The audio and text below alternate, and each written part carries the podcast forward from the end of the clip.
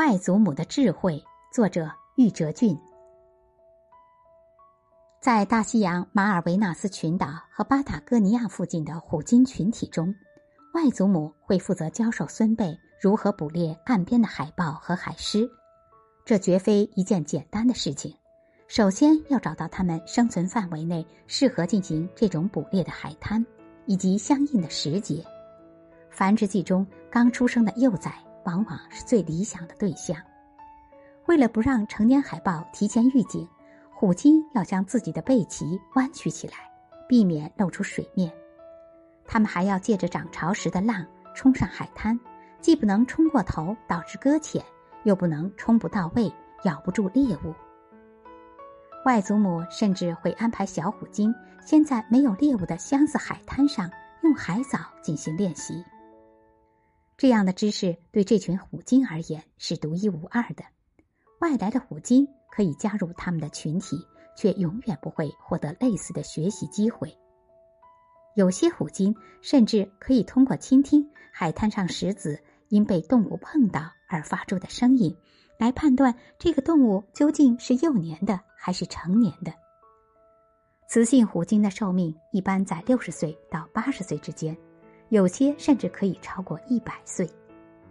外祖母的知识对于每一个群体都是至关重要的，而外祖母的知识可能来自他的外祖母。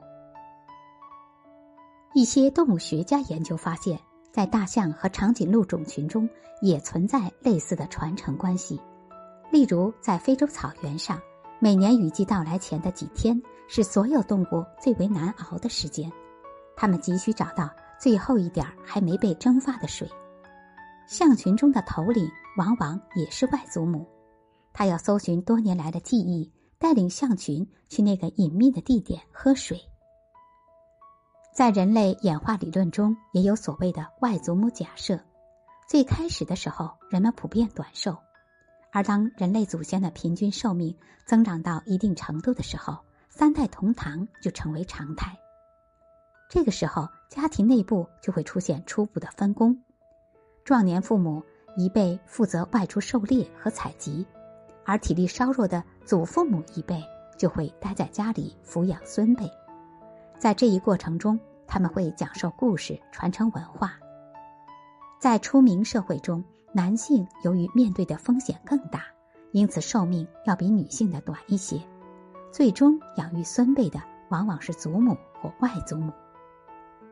因为受到长辈的精心照顾，人类婴儿的存活率大幅上升，同时群体内的一些知识也能够跨代传递和积累下来。